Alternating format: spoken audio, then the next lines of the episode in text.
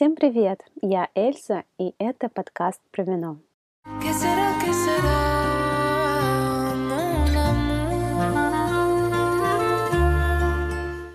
Сегодня у нас будет действительно интересная тема, и она называется «Мифы о вине». В мире вина есть столько удивительных высказываний и мифов. Иногда кажется, будто этот напиток обладает магией, создающей загадочные легенды, которые пленяют наше воображение. Но сегодня наша задача разоблачить эти мифы и изменить их на подлинные факты.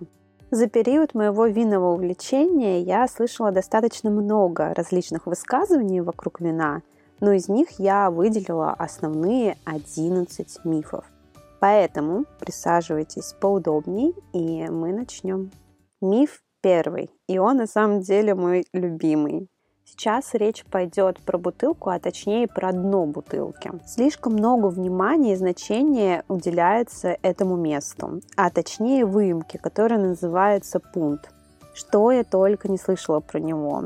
Что чем глубже пункт, тем вино более дорогое и качественное что плоское дно – это признак дешевого вина и так далее. И это, конечно же, все неправда. Нет.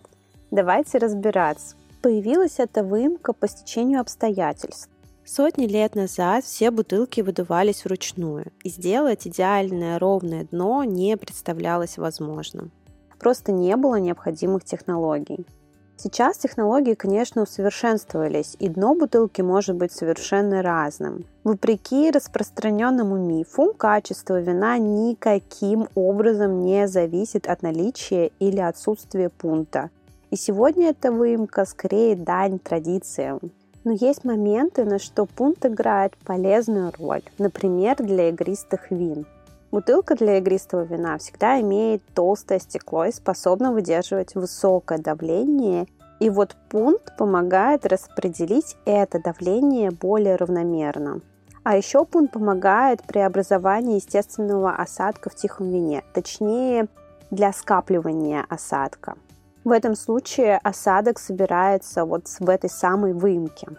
Это особенно удобно при декантации, отделении вина от осадка. То есть, если у вина образовался осадок, то он хорошо скапливается в этой выемке, что удобно при разлитии вина по бокалам.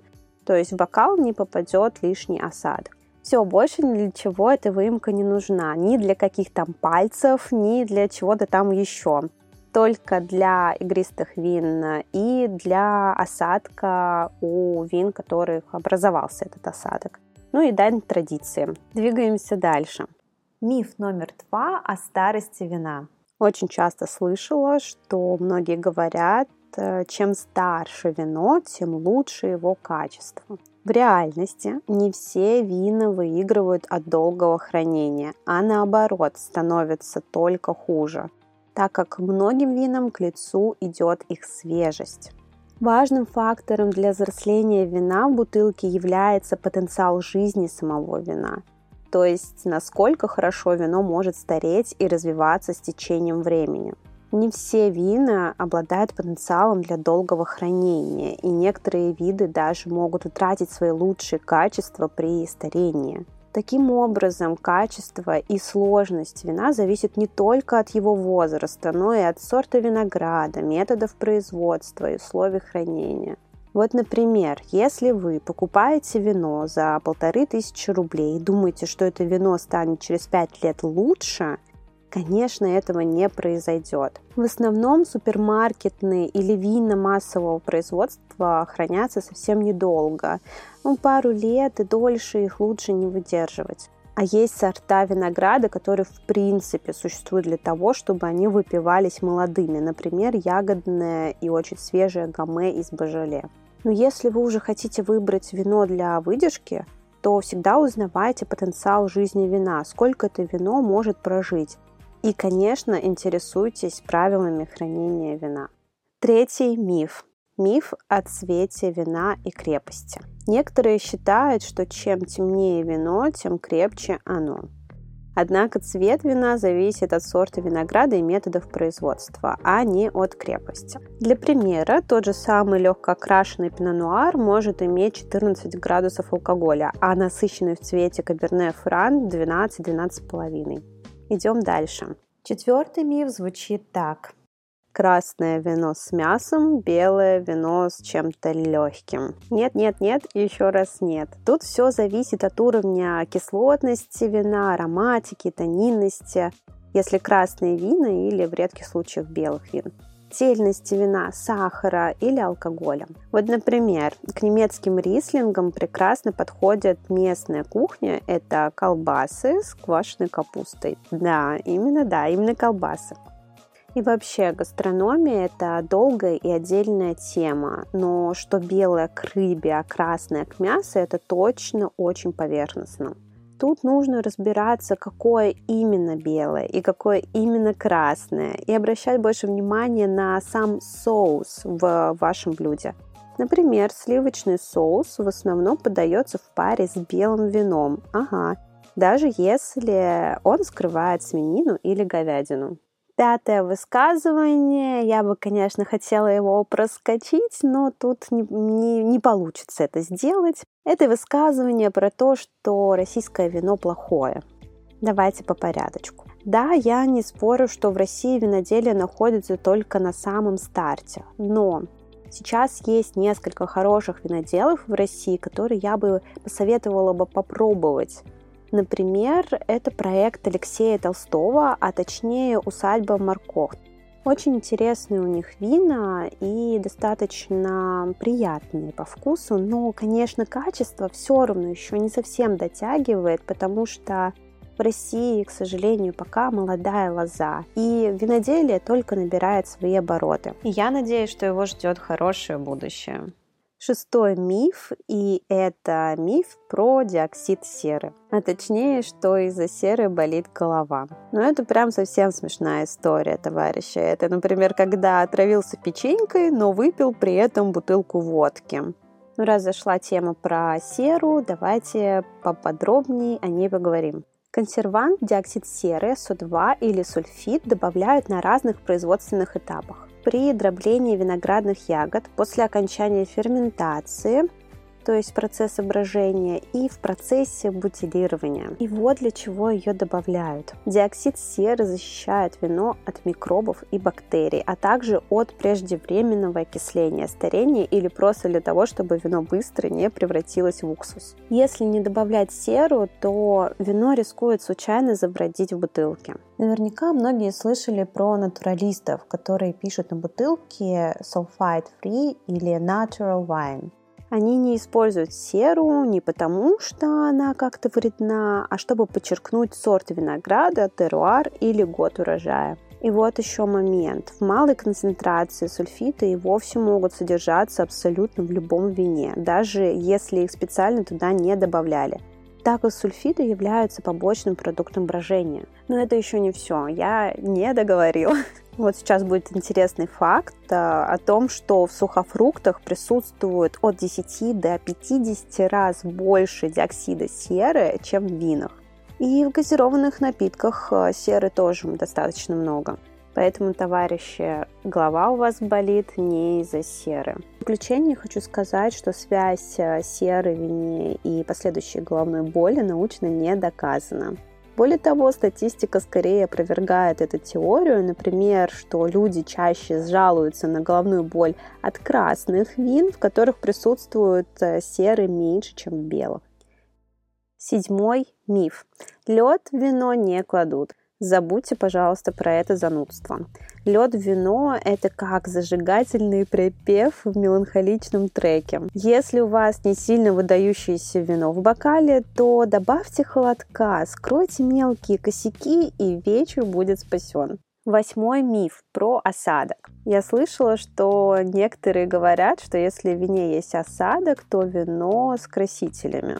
Ну, конечно же, нет. Осадок это нормально. И это совершенно не значит, что в вине есть красители. По сути, осадок – это винный камень, который у разных сортов проявляется индивидуально. Осадку уместно проявляться в винах старше 5 лет, только исключение – это натуральные вина без фильтрации. Есть еще такой момент, что осадок в молодых винах – признак того, что бутылки хранили не очень хорошо. Но еще раз повторюсь, что исключением будет это натуральные вина, в которых не присутствует фильтрация. Мы двигаемся к финалу, и у нас десятый миф – это миф про пробку. А точнее, что вино дышит и развивается только если вино закупорено натуральной пробкой. И, конечно же, это не так. Натуральная пробка, как и вынка, точнее пункт, это просто традиция, а вино дышит за счет воздуха, который находится между вином и пробкой в бутылке, а не за счет самой пробки.